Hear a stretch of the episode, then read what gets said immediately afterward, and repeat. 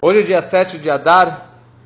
Estava falando com meus filhos hoje de manhã que a gente teria que fazer um, um bolo enorme com 3.411 velas, porque hoje essa é a idade que Moshe Rabbeinu estaria fazendo. 3.411 anos. Só que na data de hoje Moshe Rabbeinu também faleceu. Como já foi explicado, que no dia 7 de Adar, Moshe Rabbeinu ele nasceu, e 120 anos depois, Moshe faleceu na mesma data. E na verdade, estamos nos aproximando de Purim e toda a salvação, o milagre que aconteceu em Purim está totalmente ligado, ou mais ainda, é graças à data de hoje. Toda a reviravolta que aconteceu no decreto de Haman aconteceu pelo mérito da santidade do dia de hoje, do dia 7. Então, só para explicar um pouquinho que que a, quem era Haman e o que, que ele queria. Então, a, a Megillah descreve que tinha um homem que chamava Haman, filho de Amdata, o Agagi, porque ele era descendente de Agag, que este era descendente de Amalek, que foi o nosso grande inimigo desde a saída do Egito. Então a gente já descreve que ele era um perverso, descendente de outro perverso, de outro perverso desde Amalek. Com tudo o que aconteceu, como já foi explicado, que ele, provavelmente foi ele que deu o conselho de assassinar, de matar a Vashti. E depois, quando que teve aqueles dois, o Bictán e o Teresh, que queriam envenenar o Ahasverosh, na verdade isso também o Haman estava por trás, o Haman estava sabendo de tudo, e ele se fez como o que salvou o rei, mas o rei percebeu que na verdade ele estava envolvido nessa tentativa de assassinar o rei. Então o rei falou: Bom, tem aqui um schlepper, tem aqui um, um cara que era o sétimo ministro, que não era uma pessoa de, de um cargo alto. Então você matar uma barata não é, não significa nada, não vai aparecer na mídia. Mas se você mata, castiga, prende um presidente da república, uma pessoa importante, então isso aqui chama muito mais atenção. E por isso que a, a Megillah descreve Gidal Amelech Achashverosh etaman, que depois desses episódios, ele acabou engrandecendo, colocando ele no maior cargo que poderia ter lá na Pérsia. Colocou ele como o seu o primeiro conselheiro, e ele, em vez de sétimo ministro, virou primeiro ministro. Ele andava com a carruagem real, com a segunda carruagem do Ahasverosh, com o segundo cavalo do Ahasverosh. E foi feito aquele decreto que todo mundo precisava se curvar, se ajoelhar perante o Haman, para demonstrar que ele era uma pessoa que o rei prezava tanto por ele, gostava tanto dele. E obviamente, Mordecai, que estava lá no portal do, do palácio, ele ele não se curvava, nem abaixava a cabeça, nem por nada. Por quê? Porque ele era um judeu. Essa era a razão que ele não se curvava. Que o Yudi, que ele era um judeu, e um judeu não abaixa a cabeça por ninguém. E aqui no Haman tinham mais alguns pontos para complicar a situação, por que mais ainda que o Mordecai não se curvava por ele? O Haman, ele gravou uma, uma moeda com a imagem dele, para demonstrar o poder dele. Ele andava no peito com uma estátua, com uma idolatria. Então, pior ainda, você não pode se curvar por uma estátua. E também está descrito que ele tinha uma camiseta com a imagem dele. Então, a pessoa que se curvava por ele estava fazendo idolatria e se curvando pelo Haman ao mesmo tempo. Tem uma história inteira que, numa frase só, anos antes, Mordecai e o Haman, eles eram é, generais do exército do Ahasverosh. Eles foram para uma guerra. Era uma guerra que ia demorar três anos. E na prática, o Ahasverosh deu para os dois, que seriam dois, na verdade, campos de batalha, para os dois generais, com milhares de soldados, deu comida e deu bebida e dinheiro para, suficiente para três anos.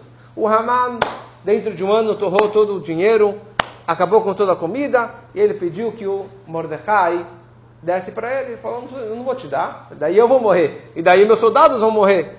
Eu não tenho que pagar pelo seu, pela sua falha.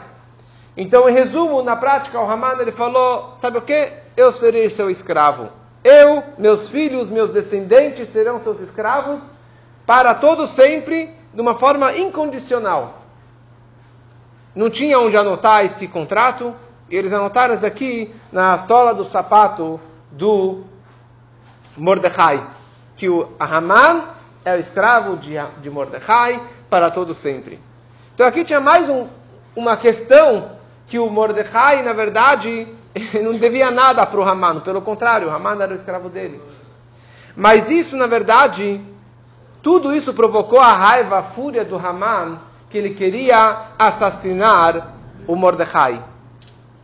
Então por que, que ele fez um decreto para acabar com todos os judeus? Porque ele descobriu, ele entendeu que o problema aqui não era essa questão que ele era um escravo dele. Não era uma questão técnica. O problema do Mordecai é que ele era o líder judaico. Ele era o líder do povo judeu. E ele que Yehudi. Então não somente Mordecai não está se curvando por mim, mas todo o povo judeu está negando se curvar perante mim. Então ele decidiu acabar com todo o povo de Israel. Então o que, que ele fez? Quando chegou no mês de Nissan, quando que o rei Ahasverosh estava completando 12 anos de reinado. Quer dizer que o Ahasverosh estava bem estruturado, não tinha mais inimigos, ele era o rei do mundo, não tinha mais nenhum perigo para o seu reinado. Então Haman, antes de falar com Ahasverosh, ele decidiu Hipil Pur. Ele decidiu fazer um Pur.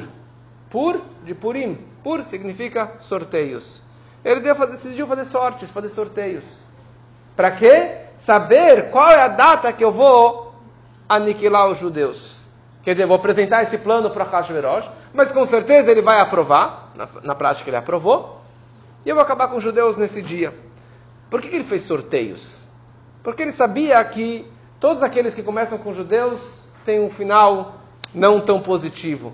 Então, de uma forma é, lógica, uma, uma forma física, mundana, eu não vou conseguir atingir os judeus. Então tem que fazer pela sorte, entrar nos astros, na astrologia, fazer uma, uma mágica, um, um, uma coisa mística, para atingir lá em cima os judeus. E isso vai permitir que eu atinja eles aqui fisicamente. Então ele fez, na verdade, três sorteios. Miyom, Leyom, Mechodesh, Lechodesh. Ele fez três sorteios. Primeira coisa, ele pegou três dados dados que nem nós temos, com um, dois, três, quatro, cinco, seis lados. E ele jogou os três dados. E os primeiros três dados apareceram três números: um, três e três. Em hebraico seria Aleph, Gimel, Gimel. Que, que representa o nome dele, Aman Ha'agagi, Agag. Então, falou, bom, então estou ganhando. Ele virou o dado, e embaixo do 3 você tem o 4, e do 1 você tem o 6. O que, que saiu? Dalet Vav Dalet, que significa David, povo de Israel. Então ele falou, estou ganhando. Agag está em cima do David. Então eu já estava feliz. Bom, então que dia que eu vou acabar com os judeus? Então ele queria fazer um sorteio o dia da semana, qual é o dia do mês e qual é esse mês. Ele queria ver se realmente todos os dados, os dados iriam cair juntos. Quer dizer que as, que as as datas iriam combinar, e dessa forma está confirmando que eu vou poder realmente acabar com os judeus. Então ele primeiro tentou fazer um sorteio. Qual o dia da semana que eu vou acabar com os judeus? Ele juntou lá sete papeizinhos, foi pegar um, domingo não saiu. Porque dos céus não deixaram que domingo caísse, porque no domingo Deus criou o céu e a terra. Deus criou Shammai Baaretz. Então, dos céus não deixaram que acontecesse.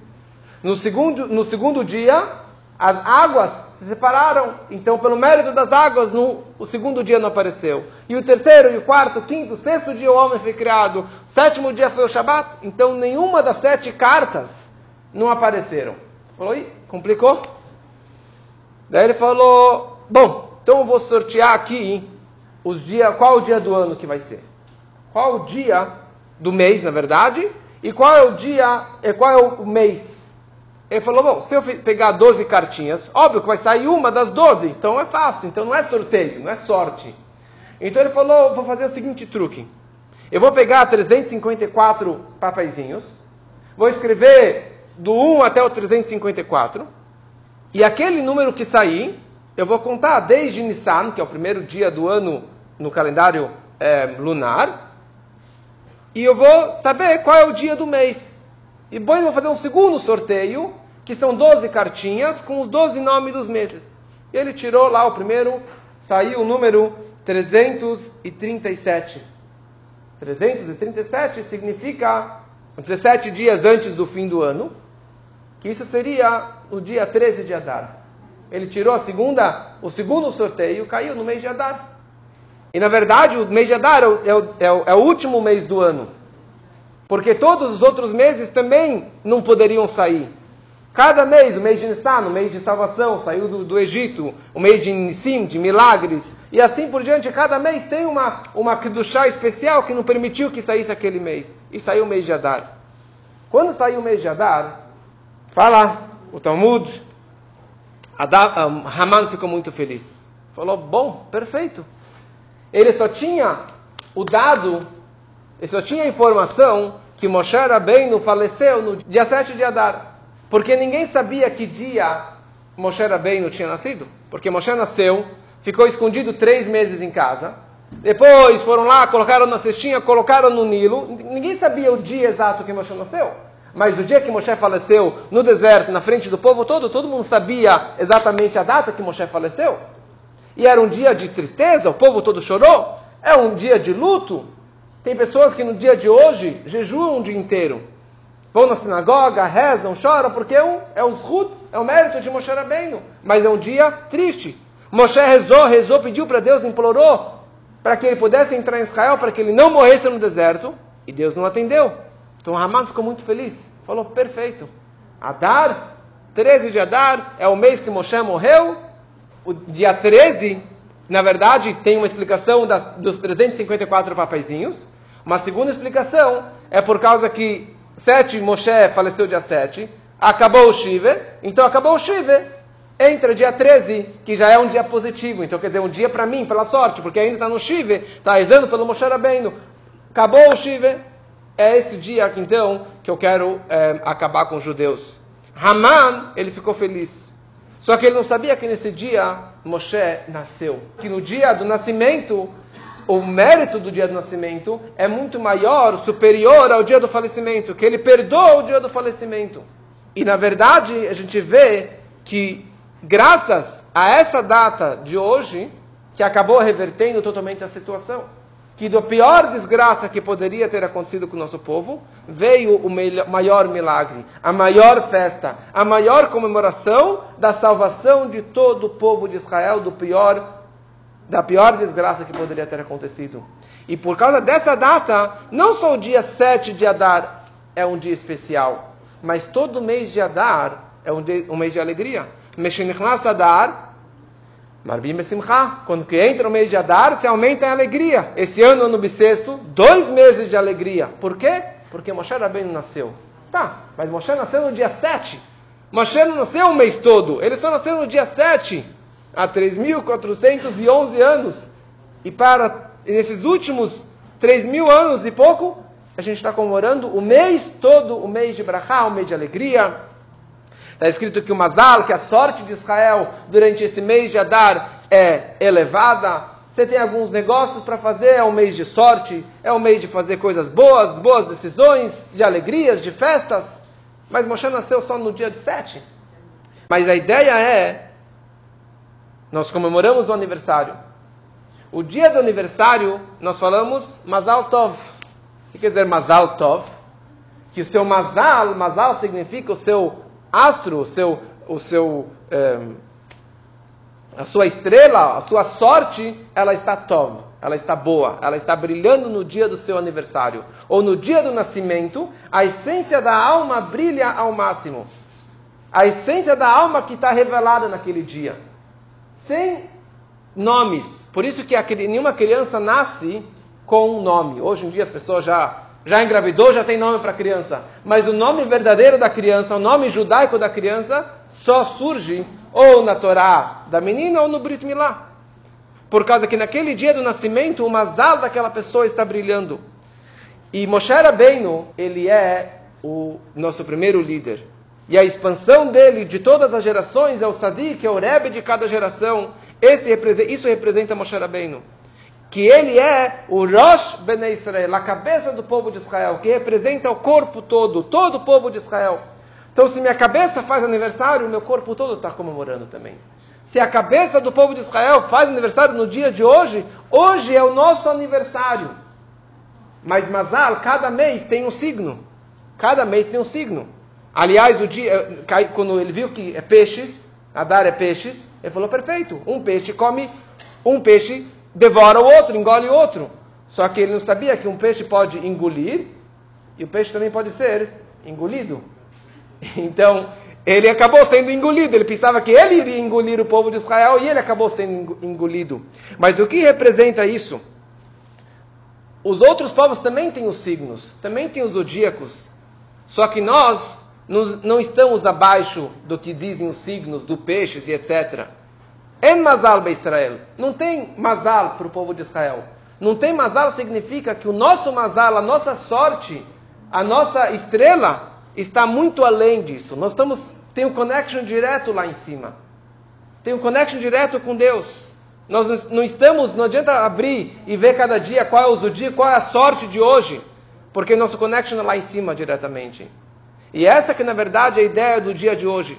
Na hora que caiu no, no, no mês de Adar, isso brilhou a fonte de luz de Moshe Rabbeinu para o dia de hoje e para o mês todo, e foi isso que acabou transformando a da maior desgraça de Purim para a maior alegria de Purim, e assim também que nós tenhamos e continuamos aproveitando esses dias até Purim até o final do mês de Adar, essa energia máxima que vem de Moshe Rabbeinu para cada um trazer muitas alegrias e muitas brachot para todos.